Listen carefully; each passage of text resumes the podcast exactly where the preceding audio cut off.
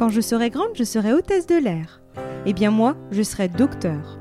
Et vous, de quoi rêviez-vous enfant? Et maintenant, que faites-vous en vrai? Et si avant de se questionner sur le sens que l'on souhaite donner à sa vie, il était temps de s'autoriser à être soi-même? Et si finalement, c'était ça la clé du bonheur? Je suis Sophie, après des années comme avocate, j'ai décidé de changer de vie pour devenir coach, conférencière et auteur. J'accompagne les personnes qui se sentent en décalage avec les autres à être soi et prendre leur place pour une vie choisie, riche et épanouie. Chaque jeudi, je partage avec vous, seul ou avec mes invités, des conseils et des réflexions pour mieux se connaître, cultiver sa confiance et son estime de soi et reprendre les rênes de sa vie.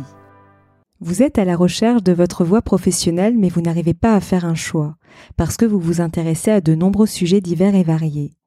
Vous vous ennuyez assez rapidement une fois en poste. Vous rêvez de faire plusieurs métiers en une vie et d'enchaîner les expériences. Il vous arrive peut-être même de vous sentir incompris par votre entourage qui pense que vous vous éparpillez.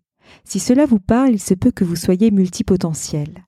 Même si je n'aime pas les étiquettes puisqu'elles peuvent être enfermantes, elles sont néanmoins nécessaires pour mieux se connaître et mieux se comprendre. En effet, avoir une bonne connaissance de soi me semble être une étape importante, notamment lorsqu'on souhaite se lancer dans un nouveau projet professionnel afin de s'assurer qu'il nous corresponde vraiment.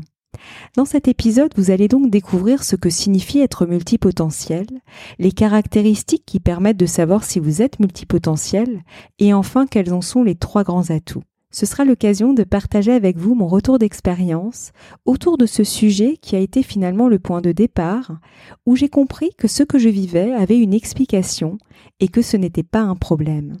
À ce propos, j'ai prévu une programmation un peu particulière ces prochaines semaines. J'ai cette envie de partager les apprentissages que j'ai tirés au cours des étapes par lesquelles je suis passée et que vous passez peut-être, vous qui envisagez de changer de vie professionnelle ou de vous lancer dans un nouveau projet professionnel. Alors que signifie être multipotentiel? Ce sont des personnes très curieuses qui ont de nombreux centres d'intérêt et qui adorent apprendre de nouvelles choses. Nous vivons dans une société qui pousse à se spécialiser dans un domaine en particulier pour en devenir un expert, alors que le multipotentiel est plutôt généraliste. Il a souvent des difficultés à rentrer dans les cases. C'est d'ailleurs ce que j'ai tenté de faire dans le passé. Au cours de mes études de droit, je me suis spécialisée dans le droit public et en particulier dans les marchés publics. Très tôt, j'ai éprouvé le besoin de diversifier mon quotidien. C'est pour cela que j'ai commencé à écrire des articles pour des revues juridiques, avant de donner également des cours de droit en IUT et en école d'ingénieur. J'étais pourtant déjà bien occupée dans le cadre de mon activité principale, mais ces activités complémentaires me permettaient de me nourrir. Le fil conducteur de ces trois activités était finalement le même, transmettre ce que j'apprenais. Certaines personnes de mon entourage ne comprenaient pas ce besoin que j'avais à exercer ces activités en parallèle de mon métier, qui était déjà bien prenant. Pour moi, c'était ma bulle d'oxygène. Et en fait, maintenant que je connais mieux le profil des personnes multipotentielles, elles ont justement ce besoin d'explorer, de comprendre, d'apprendre, d'évoluer, mais aussi de créer. Et j'insiste sur ce besoin créatif. C'est notre manière d'exprimer notre monde intérieur, notre singularité. L'éducation scolaire classique valorise trop peu la créativité. On associe, me semble-t-il à tort, la nécessité d'être un artiste pour être créatif. Or, selon moi, la créativité est le moyen d'exprimer notre potentiel. C'est notamment elle qui nous permet de trouver des solutions innovantes. À l'époque, j'ignorais totalement avoir ce profil. Il a été détecté à l'occasion de la réalisation de mon bilan de compétences. Autant j'ai été assez frustrée à l'issue du bilan de ne pas sortir avec des pistes tangibles de métiers faits pour moi, entre guillemets. En revanche, il a été identifié la nécessité pour moi d'exercer plusieurs activités différentes afin que je puisse m'épanouir dans ma vie professionnelle. Et du coup, je comprenais ce besoin que j'avais d'avoir une activité principale et des activités annexes, complémentaires. Alors pour revenir au profil multipotentiel, il n'existe pas de test officiel comme pour les personnes à haut potentiel intellectuel. En revanche, elles peuvent se reconnaître grâce à certaines caractéristiques. À ce propos, les personnes multipotentielles ne sont pas forcément des hauts potentiels, alors qu'il semblerait que les hauts potentiels soient souvent des multipotentiels. Alors comment savoir si vous êtes multipotentiel? Voici cinq caractéristiques les plus significatives, même si cette liste n'est pas exhaustive. Alors la première caractéristique d'un profil multipotentiel, c'est le fait d'avoir une curiosité débordante. Depuis l'enfance, vous avez peut-être tendance à vous passionner pour un sujet jusqu'à ce que votre intérêt s'essouffle. Vous allez alors passer à un autre sujet qui va vous passionner jusqu'à ce que vous en ayez fait le tour. Et ainsi de suite. C'est souvent pour cela que vous n'avez jamais vraiment eu de vocation ou un intérêt pour un seul domaine de prédilection. C'est aussi pour cela qu'on peut parfois vous reprocher de ne jamais terminer ce que vous avez commencé. Vous aimez découvrir, apprendre, tester de nouvelles choses. Par exemple, quand j'étais petite, je passais d'un loisir à un autre. J'avais un élan soudain pour une activité, puis je finissais par m'enlacer et par passer à une autre activité. J'ai été confrontée à pas mal d'incompréhension face à mes proches. Je pensais d'ailleurs manquer de persévérance puisque j'abandonnais assez vite mes loisirs. Avec le recul, je me rends compte que j'avais simplement perdu de l'intérêt pour l'activité en question. La deuxième caractéristique est le fait d'avoir tendance à s'ennuyer rapidement. Par exemple, vous avez tendance à être très enthousiaste lorsque vous commencez une nouvelle activité professionnelle. Vous avez de nouveaux projets, un nouvel environnement de travail, de nouvelles rencontres, de nouvelles expériences. C'est un moment hyper excitant. Sauf qu'au bout de quelques mois, l'ennui commence à pointer le bout de son nez jusqu'à s'installer dans la durée. Vous vous demandez alors pourquoi vous vous levez le matin, pourquoi vous faites telle ou telle tâche, votre quotidien professionnel manque de sens. C'est ce que j'ai vécu personnellement dans le passé. Je changeais de structure en moyenne tous les deux à trois ans. De l'extérieur, je passais parfois pour une éternelle insatisfaite. En plus, j'avais peur qu'on pense que j'étais instable, comme je changeais régulièrement de poste. Or, il n'en était rien. Comme le poste que j'occupais ne me nourrissait plus intellectuellement, j'avais besoin de changer de structure. Cela me permettait de découvrir d'autres dossiers avec une autre clientèle dans un autre environnement. En fait, je ressentais ce besoin de nouveauté. À l'époque, je pensais vraiment avoir un problème. Ce n'est qu'après avoir mis des mots sur mon profil atypique que j'ai arrêté de culpabiliser, d'être comme ceci ou comme cela, ou de ne pas être comme ceci ou comme cela. Et c'est vrai que très souvent, les personnes multipotentielles ont tendance à changer de poste régulièrement tous les deux à trois ans. Et il est vrai qu'avec les années qui passent, on peut être fatigué de changer de poste, puisque l'on finit toujours par s'ennuyer au bout de quelques années.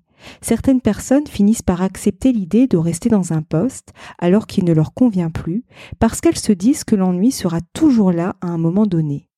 Or, lorsqu'on laisse l'ennui s'installer et que l'on ne trouve plus de sens dans ce que l'on fait, son estime de soi se dégrade peu à peu. Et moins on a d'estime de soi, plus on se juge négativement et donc plus on doute de soi. On tombe dans un cercle vicieux qui finit par nous couper de nos aspirations les plus profondes. D'où l'importance de prendre conscience de ses besoins en tant que multipotentiel et de voir comment vous pouvez composer avec. Alors la troisième caractéristique, c'est ce besoin de donner du sens à ses activités. Les personnes multipotentielles ont besoin de savoir pourquoi est-ce qu'elles font les choses. Derrière cette question, il y a cette nécessité de faire des choses qui soient en accord avec soi-même. Si ce n'est pas le cas, on peut se demander l'intérêt de réaliser telle ou telle mission ou telle ou telle activité. C'est d'ailleurs pour cela qu'on ressent le besoin de mieux se comprendre, mais aussi de mieux comprendre les autres et de mieux comprendre les choses. Là encore, on retrouve le besoin de grandir et d'évoluer dont je parlais au début de l'épisode. La quatrième caractéristique est le fait d'avoir des idées à la minute. Vous avez toujours beaucoup d'idées, vous faites souvent des liens entre des idées ou des sujets qui n'ont pas forcément de rapport à première vue pour aboutir à une solution. Et comme les personnes multipotentielles sont très curieuses et qu'une idée les amène à une autre idée, qui les amène encore à une autre idée, elles peuvent rester dans leur tête et avoir du mal à être dans l'action ou à finir ce qu'elles ont commencé. Elles peuvent aussi se perdre ou s'éparpiller dans leur flot d'idées. La cinquième caractéristique est le fait d'avoir une grande capacité d'adaptation. Le changement à proprement parler ne vous dérange pas s'il peut être l'opportunité pour vous d'apprendre, de vous former et d'acquérir de nouvelles compétences. Les personnes multipotentielles ont cette faculté à s'adapter aisément à tout changement, qu'il soit d'ordre organisationnel, technique ou environnemental. Vous avez également la capacité de passer d'un sujet à l'autre rapidement, de vous l'approprier jusqu'à le maîtriser. Et c'est justement parce que vous n'êtes pas un expert d'un domaine en particulier que vous pouvez ressentir parfois un manque de légitimité, avoir le fameux syndrome de l'imposteur.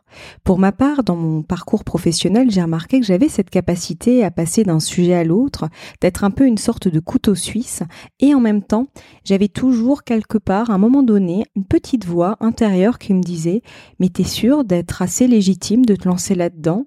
Mais t'es sûr d'être assez ceci, assez cela pour faire ça? C'est pour ça qu'il faut faire attention à cette petite voix parce que parfois elle peut nous auto-censurer. À parté mis à part, vous êtes-vous reconnu dans ces cinq caractéristiques? Alors cette liste n'est pas exhaustive, mais elle permet de vous donner les principaux traits de personnalité d'une personne multipotentielle. En fait, le fait de mieux se connaître permet de mieux se comprendre et de se détacher des jugements des autres. Alors j'en parle en connaissance de cause parce que pendant très longtemps, euh, j'avais tendance à prendre les jugements des autres comme euh, une vérité en fait.